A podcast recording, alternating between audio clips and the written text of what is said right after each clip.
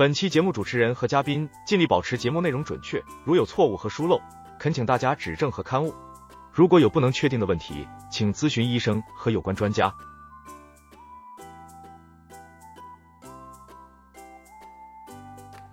大家好，这里是三水数十，我是主播三水，很开心再一次和大家相遇。那这次其实我搁了很久的这个播客，主要原因呢，可能就是懒。那我们非常庆幸呢，还有一位老朋友在提醒我，在督促我要把这个播客做下去。那这次我们非常开心的邀请到了这位和我认识非常久的一位朋友啊，咖喱熊。那这位朋友现在在 澳大利亚和对象过着非常开心的生活。我们请这位朋友和大家打个招呼吧。各位三水素食的听众朋友，大家好，我就是咖喱熊。好，我们非常开心的邀请到了咖喱熊。那大家其实看到我们这期的题目就知道我们要聊些什么。呃，这一期就是在我们构思这个内容的时候，我其实发给过咖喱熊一个提纲，但是发给咖喱熊之后，咖喱熊说：“你只聊 PREP 吗？还是 PEP？” 我说：“啊，这两个东西它不是一个东西吗？”然后就被咖喱熊无情的嘲笑了。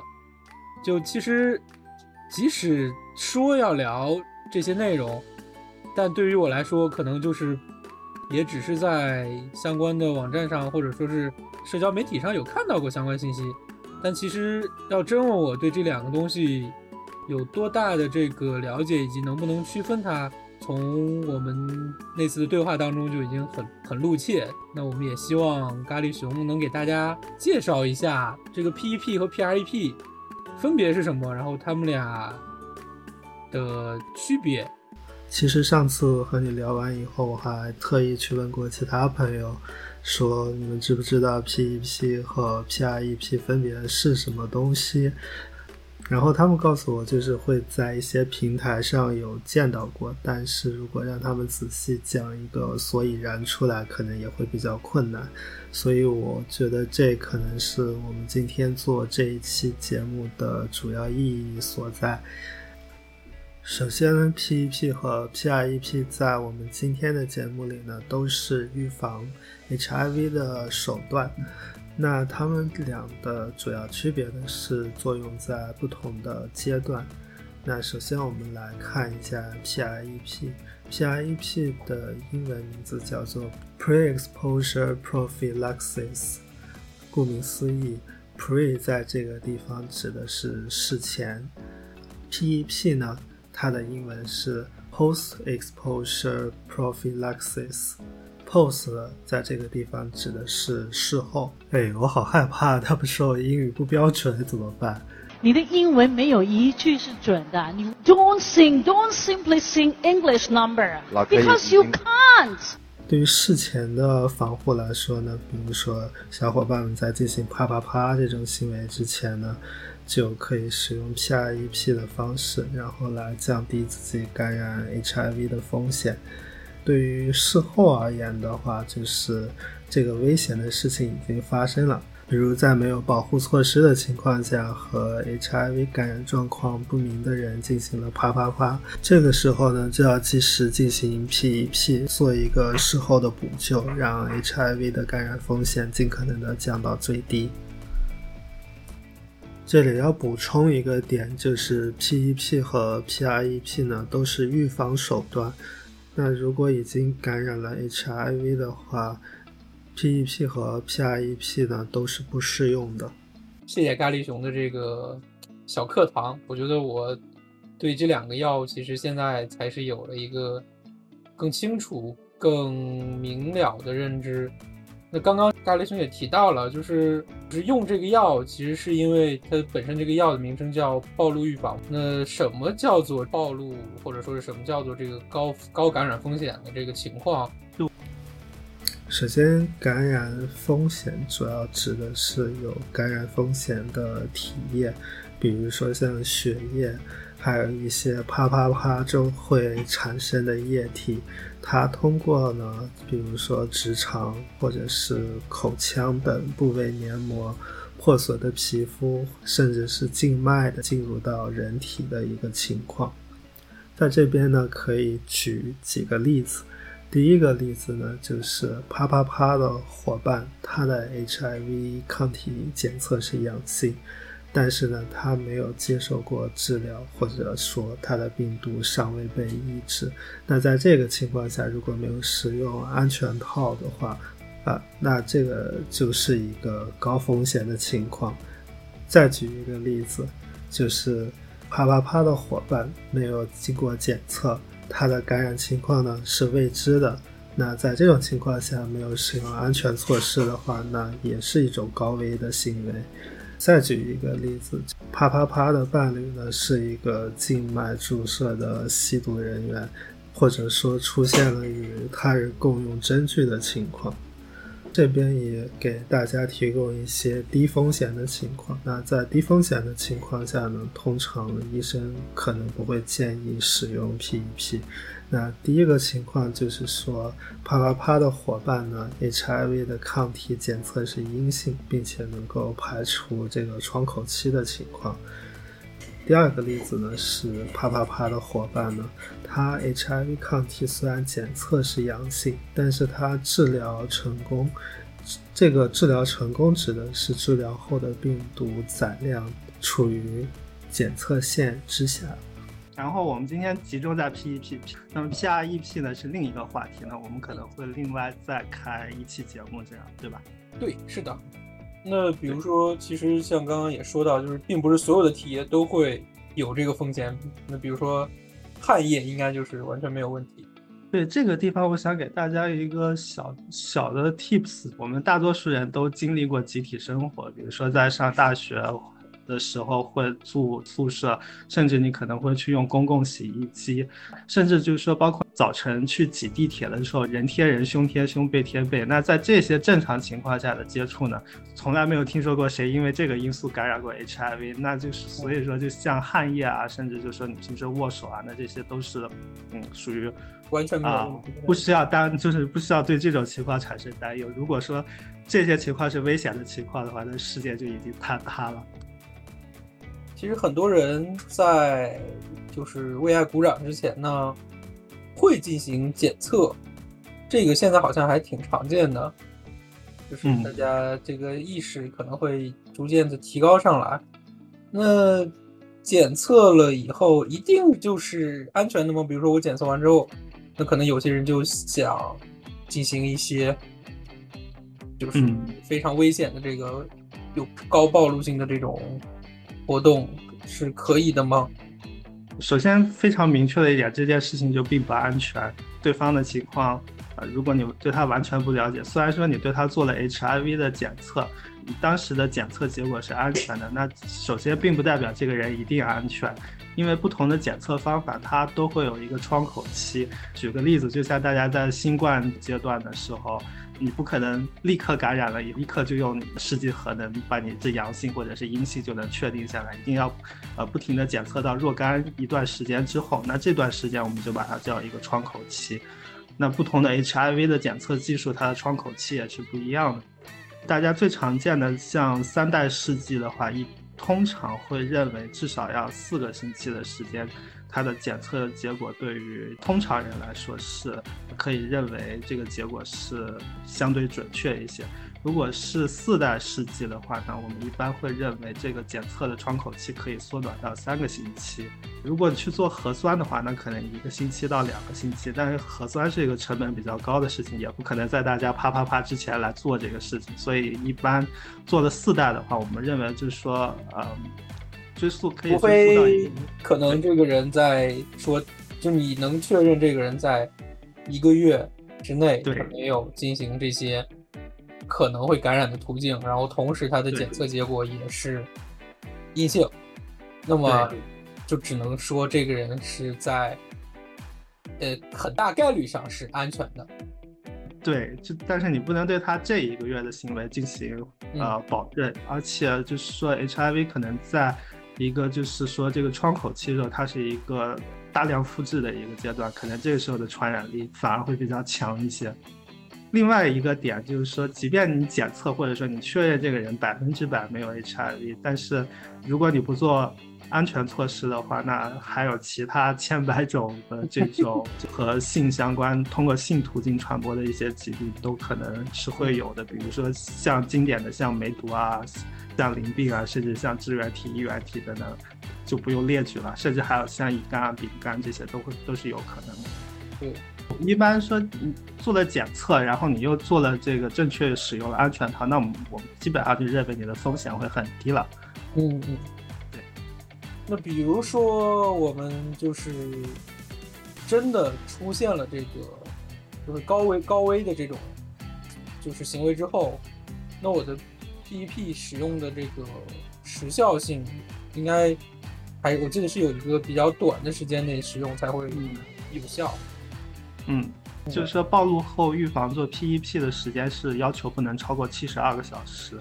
呃，通常来说的话，就是时间超过七十二个小时以后呢，就是大家如果学过高中生物的话，这 HIV 呢会在你体内建立这个病毒库，那这个病毒库以后就没有办法再清除了。因为 PEP 的药品其实就是 HIV 的抗病毒治疗药品，那你在这个七十二小时以后，就是呃病毒库清除不了以后，然后你开始继续用药，相当于开始了抗病毒治疗，那这个时候其实是一个反而是一个比较危险的行为。所以呢，就是说，如果你发现自己有高风险的行为，那一定要在七十二个小时内进行 PEP。在服用或者使用 PEP 的时候，我需要做一些，比如说检测，或者说是需要做一些什么样的准备呢？就是假如说你去疾控或者是去医院的话，他们会有一套比较完整的流程。但是有些小伙伴可能出于各种原因，然后。你没有办法去医院或者没有办法去疾控的时候，那你可能要，就是你买药的途径可能是通过其他途径的话，那你这个时候可能要自己进行一些检测和对身体的一些指标进行一个监控。首先就是说，我们刚才就是你确认你没有超过七十二个小时的话，那然后你买来了 PEP 的药，然后你也吃了，对吧？那然后接下来的话就是说，你一定要去做一。做一些检测，最主要的一个就是首先要去做 HIV 的这个抗体检测。那首先要确定，就是说你是一个 HIV 是阴性的情况下，那你才有吃 PEP 的必要。不然的话，吃 PEP 的话，相当于在进行抗病毒治疗，那是一个很危险的事情，就有可能会筛选出一些耐药性的毒株这个样子。然后的话，因为因为一般来说，呃，涉及到 PEP 的时候。大家不是这个，就是说，就是基本上很有可能，那其实跟其他的这个通过性途径传播的疾病也有关系。那这时候你也应该去测一下这个梅毒啊，还有乙肝，还有丙肝。但这个其实对于就是性传播的疾病其实还不够全面。就如果大家说越多，有的人可能会会越害怕。嗯，对对，但是就是一个还可以自己去了解，比如像支原体、衣原体这些也可以测这样子。对，嗯。但一般来说的话，呃，疾控的话，可能就只会测这四项，对，就确认这四项没有问题。因为这四项，因为梅毒其实是一个可能比 HIV 更要常见的一个东西，对，所以梅毒也要早检测、早治疗。啊，有些我看到贴吧里面有些谣传，他们有人会发帖说那个 HIV 的 PEP 也可以阻断梅毒，但这个说法就显然是不对的。那梅毒的阻断的话，要有梅毒，这就是呃，它用的是别的药，比如说像青霉素呢。如果你对青霉素不过敏的话，那就是一针的事情。那如果你对青霉素过敏的话，那还有其他的这种抗生素的药物，那这个也可以去问医生。就是梅毒也可以阻呃，也可以阻断。所以就是呃，你意识到自己是高危以后，那所有的这些行动呢，就都可以采取起来了，就是这样。嗯，大力熊刚刚提到了。同时还需要检测乙肝和丙肝，那这两个传染病的这个指标指征，它是和我服用 PEP 这件事情，它有什么一些会影响吗？或者说是有一些关联性？我这个地方我们一项一项的讲。首先我们提到乙肝哈，乙肝呢是这个样子，大家可能就是呃稍微了解一点的话，就是呃乙肝里面的一些。治疗乙肝的药物呢，可能有一些也是用来治疗 HIV 的药物，比如说有一个药它叫替诺福韦，那这个药呢就是啊，你吃了以后，假如说你感染了乙肝的话，那其实意味着你开染开始了乙肝的抗病毒治疗。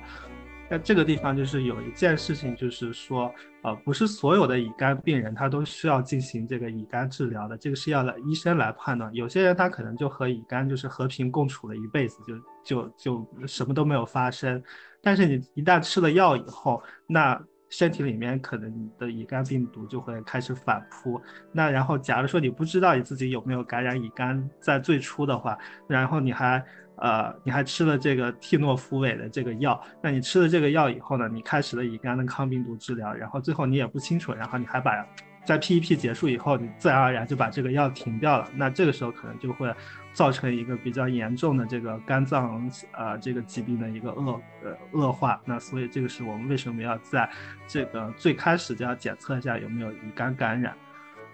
那嗯嗯嗯，继续。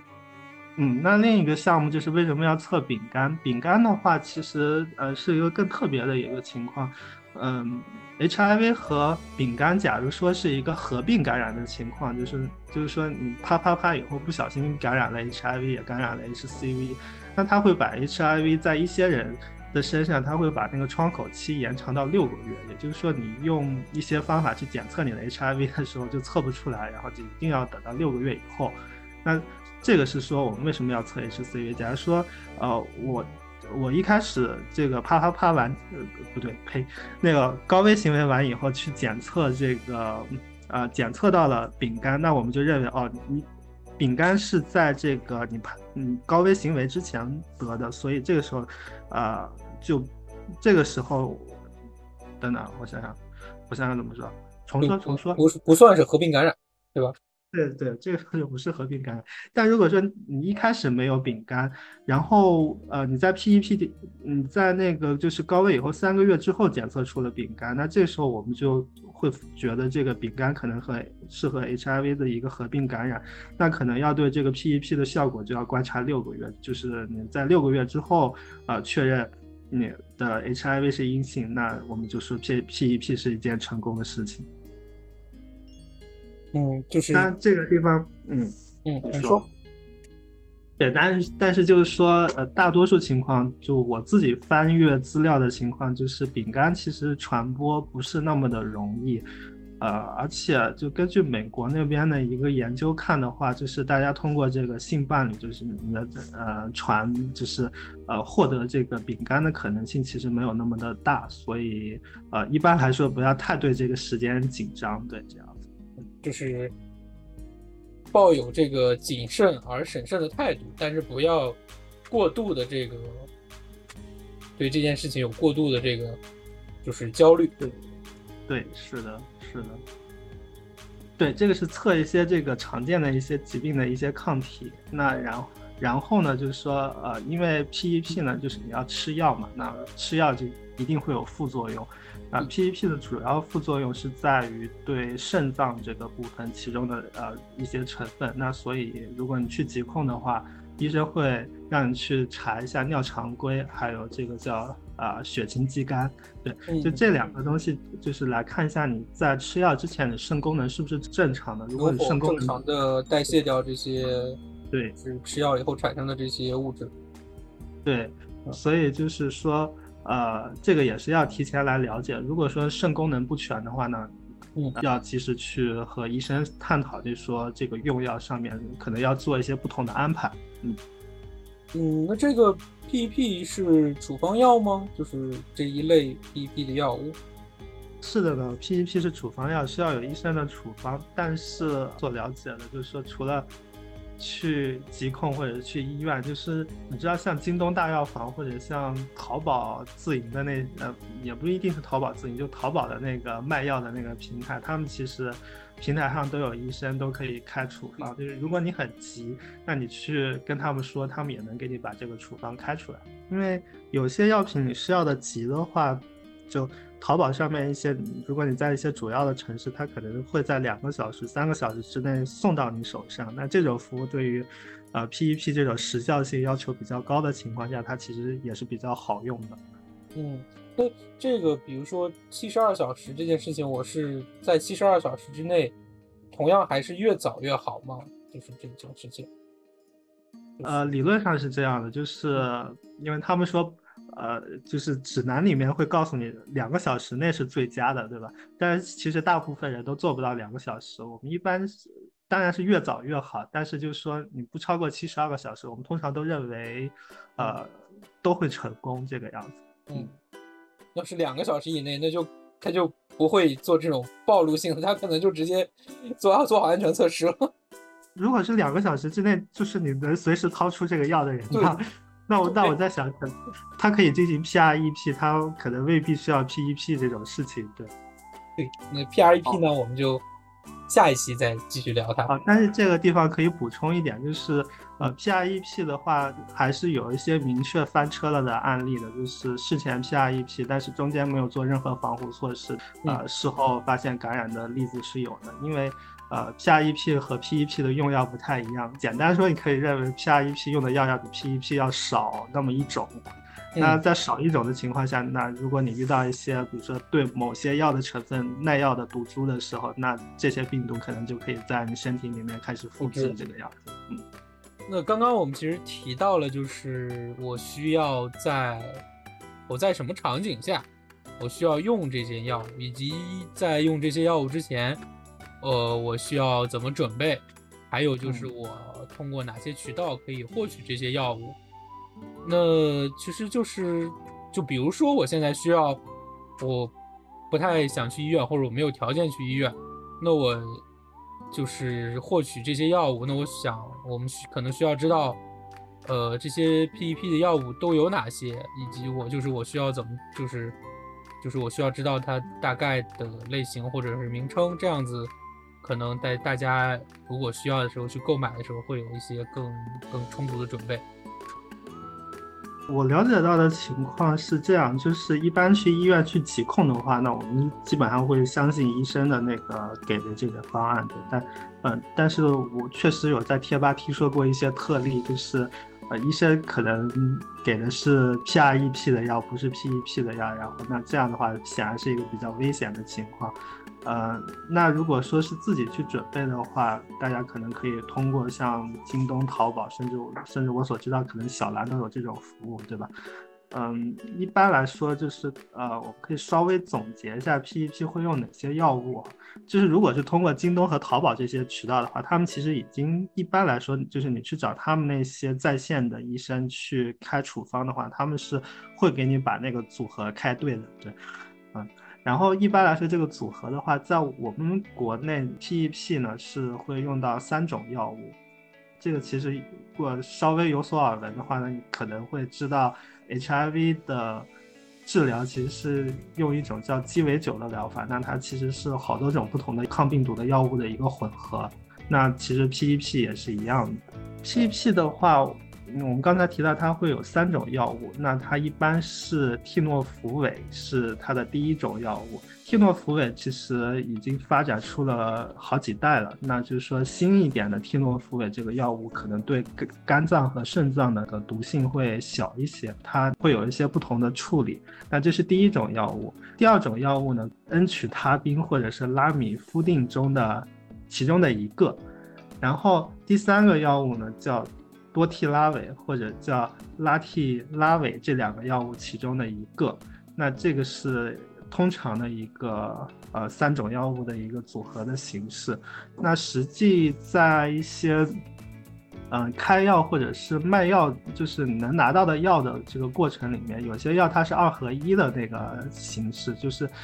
如果你拿到的是三种药，那你就意味着你要去吃三种药片。但如果是有二合一的情况的话，那你可能会相对来说会减轻一点点这种要记得吃药的负担。呃，比如说像替诺福韦和恩曲他他滨这种就有二合一的这个呃片剂，其中有一些是国产的，也有一些是进口的。那我自己觉得国产和进口没有本质区别了，在这个事情上，那。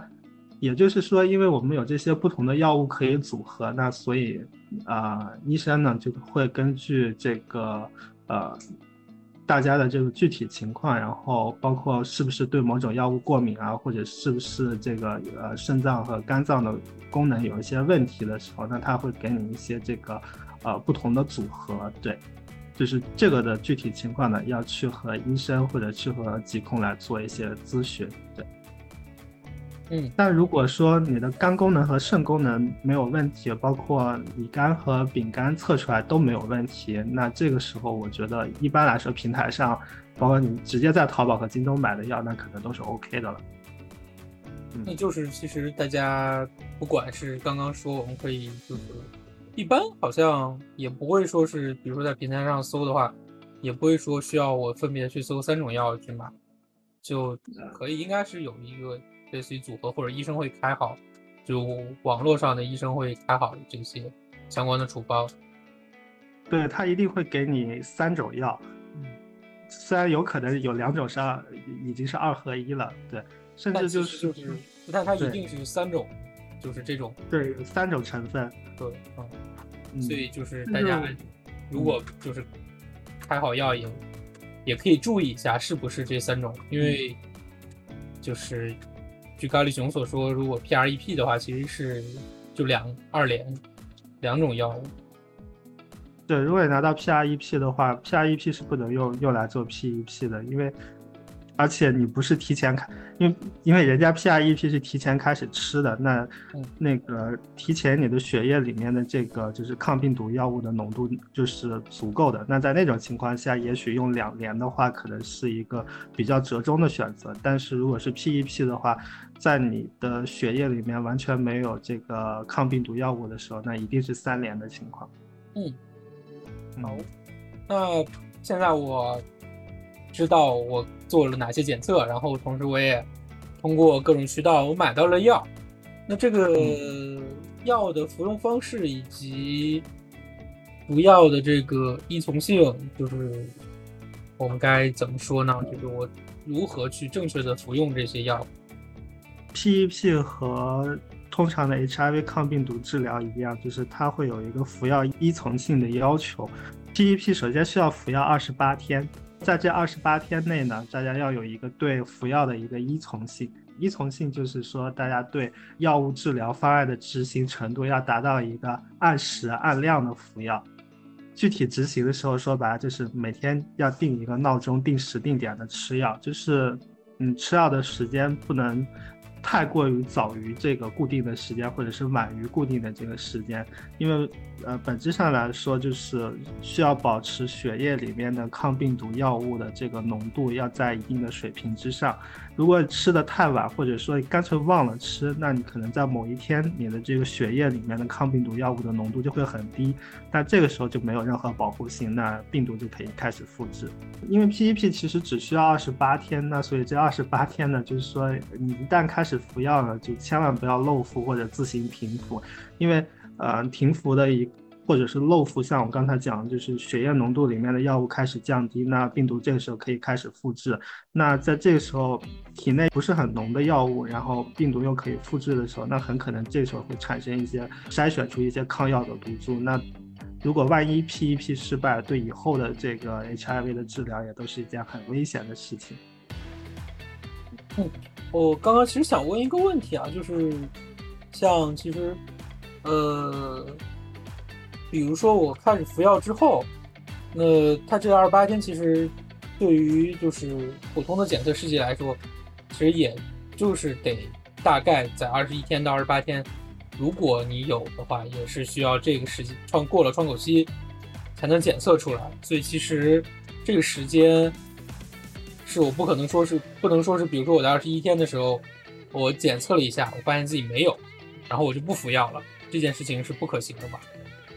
哦，这个完全不可以，二十八天就是一定是二十八天，不能缺斤少两。对，嗯，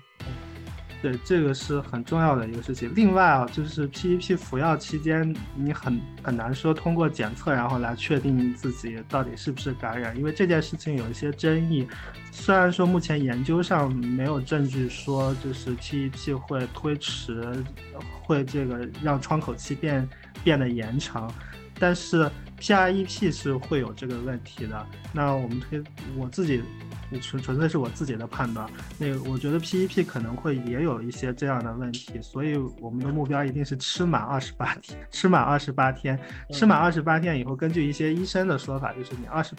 如果说你依从性很好，然后你你这个完成了二十八天的这个服药，然后你检测你是阴性的话，那这个时候我们就认为没有，呃，大概率就没有问题了。但是如果小于这个时间的话，嗯，那就，呃，非常大的概率出现。对，非常危险，因为因为可能就是说体内还存在病毒，对吧？然后抗病毒，抗病毒药那个抗病毒药物的浓度，然后在你停药以后，呃，不够了，然后体内的病毒这时候它就开始汹涌的复制了，都是有可能的。所以二十八天是一个一定要做到的事情。如果我服用这个药物期间，刚刚其实说到，首先这个药其实对你的肾功能的这个，就是你肾功能其实是需要正常。是能够正常代谢的，那在服药期间会出现一些副作用吗？就是我可能会不舒服呀，或者说是会有一些比较影响我的正常生活的状况产生。嗯，它的副作用还挺普遍的，但是有些人随着时间可能会适应。但是对于大多数 PEP 的这个呃朋友来说的话，就是大概二十八天的时间。那这二十八天的时间，嗯，根据常就是。啊，常规的吃这些药的反应，可能就是比如说像头疼啊、失眠啊，还有说像可能会腹泻啊之类，可能都会有。另外，有些人可能会去，呃，这个地方会有一个要求，就是说，就是服用到第十四天的时候，两个星期可能要去做一次那个肾功能的检测，看看这个服药期间肾功能有没有出现问题。有些人的那个肌酐这个时候可能就会升高，但是这个医生可能会。做一个判断，可能只是一个假性的升高，因为像基诺福韦比较早的那个版本，他吃那个药，他就是会，他就是会有这个结果，对，所以这个也是要医生来判断，嗯，嗯，就是，但这些副作用可能，就是还是就有这些副作用，如果没有特别严重，或者说是如果持续特时间不是特别长的话，大家就坚持服药。如果说特别。不舒服，特别难受，或者说是感觉不太对劲，那就是去医院跟医生沟通，再决定该怎么处理。对，所以这里边可能会有一个随访的事情会比较重要，像刚才讲，就是大概是在第二周的时候，可能要去和医生探讨一下，就是这个副作用的情况。其实最主要的，其实就还是要去测一下肝肾功能，这样，如果你肝肾功能看起来是 OK 的话，那就那那就努力把它吃完。对，一般来说，医生通常也不会让。贸然 让大家把药停掉，对，嗯，那其实这个时间说长不长，说短不短。这三十天，我拿到药以后，我就是我就随手放到家里，或者我需要放冰箱里去保存吗？哦，就千万不能放到冰箱里。首先，这个事情是很明确，就是大家就是不不各种药物，它其实都有一个保存的温度，还有一个就主要就是就是说，像这种片剂类的药物，主要是一个保存的温度还有湿度的要求。那我们都知道，冰箱里面的湿度肯定和空气里面的湿度是不一样的。那在那个环境下面，药物可能会失效，就是加速失效。然后，嗯，平时的话就是。呃，注意注意一下，就是买来的药上面它会写，比如说它不能超过三十度，对吧？那就尽量不要把它放在这个三十度的超过三十度的环境里面。对，一般大家的室温其实想超过三十度也也会比较难一点。另外的话，就是短暂的超过这个温度，可能也不会是一个非常严重的影响，因为药物他们都会做一些加速实验，他们会有这个失效比例的要求，不不能超过某一个范围这样子。嗯。嗯，所以大家就是存储这方面，就是大家也不用太担心，或者说是需要怎么样的温度环境，就是正常的家里的室温，嗯，就是你觉得舒服的温度，其实就放在家里就完全可以，就是干燥，基本上不要太潮湿，对，不要放到冰箱，不要放到潮湿的地方，不要被太阳照射。嗯，其实这件事情就是我们刚刚讲到，就是呃，我。在按照这个医嘱，或者是按照这个规定的要求，我服用了就是二十八天的这个周期，然后一切都正常，那这个是一定能够百分之百防止，就是我这个高危行为下会就是会感染的这个概率是零吗？理论上来说。肯定会有漏网之鱼，PEP 不是万能的。但是这边有一个数据可以跟大家说，就是 PEP 就是在我们国家就是用了这么一段时间，大概有二十年吧。然后它其实最初主要是给就是这种职业暴露，对对对，就是说大概就是说实施这个暴露后预防上千个案例，嗯，目前为止还没有失败的情况，所以我们认为 PEP 总的来说是一个非常有效的一个方案，来降低大家感染 HIV 的这个风险。嗯，那其实比如说我在服用期间又要发生高危性行为，是可以的吗？嗯，对，因为这个问题其实确实也还蛮常见的，因为有的时候就是也会去发现，发现有人会问啊，我我我 PEP 期间，然后我还又发生了这种事情，那我真的是，嗯嗯，有时候也不知道该说什么好。对，但是这个地方要强调的就是说，呃，首先如果说，因为 PEP 本身它那个药品本身在一定程度上。可以把它看作一个强化的 PREP，它会比 PREP 多一种药物。那实质上，其实它本身也有这个降低风险的一方面的作用。但是呢，这件事情要去问医生，因为不同的医生他会有不同的看法。有的医生他会让你从那个第二次的那个高危行为之后再重新吃二十八天的药。然后有一些的话，他会帮你做一个时间上的判断。那比如说你恰好他觉得这段时间算是 PREP，那可能就不需要吃药。嗯，那你可能就不需要再额外的延长你吃药的时间。但总的来说的话，这这个事情目前还没有一个非常统一的观点。所以呢，最好不要发生这种事情，就是一定要做好安全措施。嗯，建议大家就是。也不要第一次，也不要，就大家安全措施能做尽量做。对这件事情，还是安全第一。对的，对的。那我好，就是如果就是还是会有人可能会就会持就是会持续的有一些这种高危行为，那每次他高危之后都吃 PEP 可以吗？因为 PEP 比 PREP 要多一种药物，但它的副作用显然也会比单纯的 PREP 的副作用要来的大。那如果说你一年会吃两次 PEP 以上的，那医生会建议你去吃 PREP，然后某种程度上降低一些风险。因为目前得到验证，就是说适合长期吃的这个可能是 PREP 这个方案。对，嗯，就是如果你一年可能会有。两次以上的这个危险的行为，就是直接转 PREP，就不要考虑 PEP 了。疾控的说法是，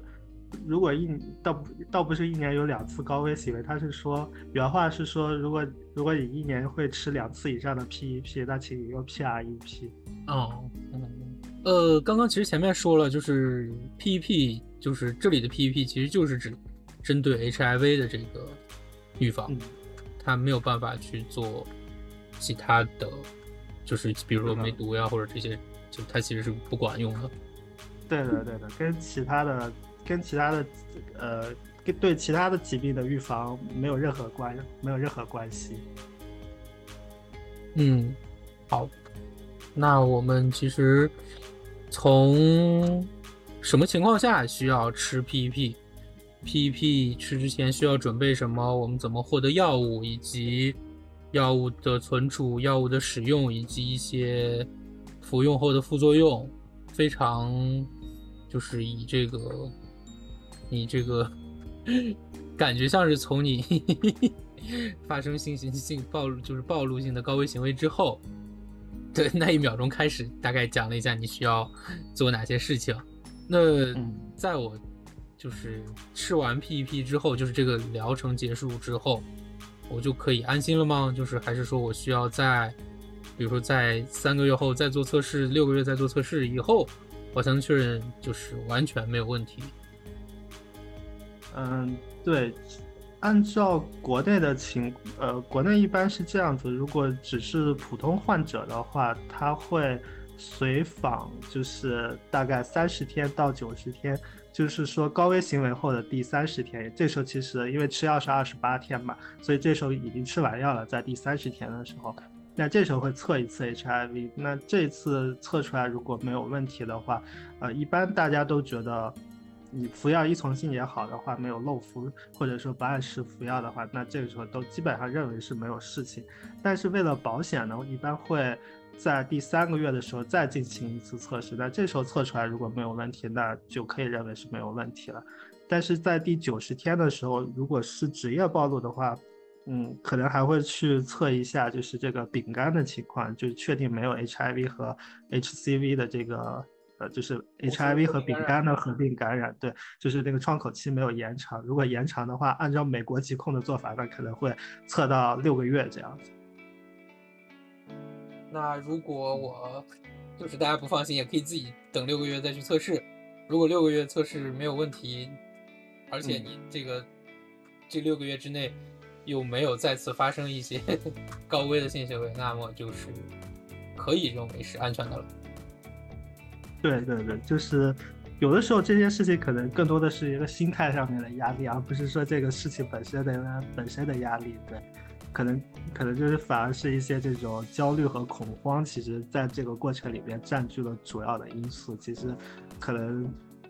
可能这个。就是 PEP 的可能不仅仅是这个 HIV 本身，可能也是在控制自己焦虑和这个恐慌的一个过程。嗯，所以大家就是如果真的遇到了这种情况，大家相信大家也能够通过咖喱熊的介绍，对自己该怎么做有一个大概的了解，以及有一些准备。呃，就我突然想到一个问题啊，就是比如说我就。提前家里备好了这些药，那这个药大概就是现在这些药大概的，就是保存期限是，比如说是多久？有一个大概的时间，比如说一年、两年。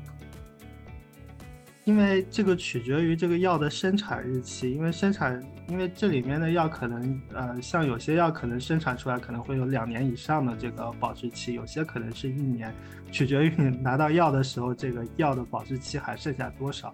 因为这个药本身不便宜，不便宜，所以如果自己买的话，哪里贵了？这么多年都是这个价格，好吧，不要睁着眼睛乱说，国货品牌很难的，除非就是真的必要，就是。平时对没有必要，对大概也要，就是如果不是那种急件的话，急需的时候，就是说这种普普通通的这种慢悠悠的寄过来，可能也要两千块钱左右吧，就是正规一点的平台，对，所以它也不是一个特别便宜的东西。平时呢，就是我的建议还是做好最标准的安全措施。然后，如果真的有什么问题，你觉得你翻车了的时候，那可以去紧急去找医生，或者是到时候再紧急去找平台，我觉得也是一个办法。或者就是另外一个选择，就是加入 PREP。PREP 虽然不是万能的，但是加上安全套以后，我觉得它在呃预防 HIV 这个方面还是足够安全的。嗯，好。那关于 PREP 的这个更多的内容，我们会在下一期进行更详细的展开。这其实讲这么多，我们还是希望大家做好安全措施。对，还是希望就是大家能做好安全安全措施，在安全的情况下去享受这个啪啪啪的快乐，降低自己感染的风险，同时呢，也在某种程度上呢，也让这个对别人社会的层面上也会，或者是对对更负责的一个态度。嗯嗯，对对，也希望大家很开心、很从容、很安全、很淡定的对待这件事情，同时也开心的。享受过程，在做好安全措施的情况下，嗯，我自己觉得啪啪啪是人类的本能啊，这个没有什么好去就是，呃，价值，这个对对对，呃，但主要是说一定要对这个里面的风险有所认识。像好多人，尤其可能比较年轻的时候，他可能对这方面的。呃，风险完全没有概念，甚至说风险发生了以后也不知道该怎么办。那我觉得这个是缺失的部分。那当能把这些就是安全措施，还有呃风险发生以后怎么怎么样去预防和降低风险，这些都做好以后，那我觉得大家就都在一个比较安全的状态下，那就都很棒。嗯，好，我们非常感谢咖喱熊。用他这个非常专业的这个角度和我们分析和共享了一些平时可能大家没有办法系统性或者说是没有办法完整的接受的一些 PEP 的知识。嗯嗯，那么我们今天的这个谈话呢，大概就到这里就要结束了。大家有什么问题也可以在评论区留言，也可以发邮件给三水，也非常欢迎大家就自己想要讨论的内容以及想要讨论的话题来告诉我。嗯，那我们还是再一次感谢咖喱熊做客三水数十。好的，谢谢三水老师，谢谢各位观众，大家下次再见。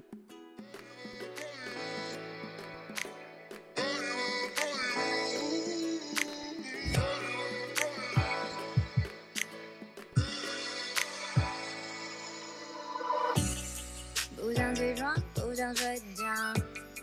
不换内裤，不想洗澡，自怨自艾自怜，放弃治疗，系统不正常，杂讯干扰，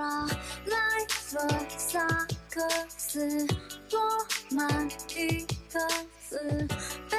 爱莫大于心思，全身只剩眼神死。爱情卡关，孤单寂寞难熬；生活卡关，为五斗米折腰。运气不好，总有下课来闹，需要时间消化这些黑色玩笑。说得好，在哪里跌倒，在哪里躺好，小记号，交际一下好，人生有个低潮。说得好，流年不太好，当作伤的好，小记号，跟小记不熟，在一地歌唱。说得好，在哪里跌倒，在哪里躺好，小记号，交际一下好。人生有个过程，说得好，流年不太好，当作伤的好，小记号，跟小记拥抱，再分道扬镳。不想假笑，阴森软糖，想无力却能不想喝汤，难过到早起，一了百了，荷尔蒙不正常，历视线断掉，百分三个字，落满一个字。悲哀只剩眼神死。爱情卡关，孤单寂寞难熬。生活卡关，为五斗米折腰。运气不好，总有下卡来拿，需要沉淀思考。命运莫名其妙。说得好，在哪里跌倒，在哪里躺好。小记号，交际一下好。人生有个低潮，说得好，流年不太好，当作伤的好。小记号，跟小记握手。一笔勾销，说得好，在哪在那里的好，超级好，超级一家好，眼神有表情，说得好，两点不太好，当作上家好，超级好，跟小鸡拥抱，再分道扬镳。说得好，在那里的。在哪里躺好，小记号，交际一下好，人生有个低潮，说得好，流年不太好，当作伤的好，小记号，跟小记拥抱，再分道扬镳，收拾够了，重新让笔发掉。颓废够了，活动活动手脚，消极够了，拜拜告别烦恼，活着就有希望，一切都是治疗。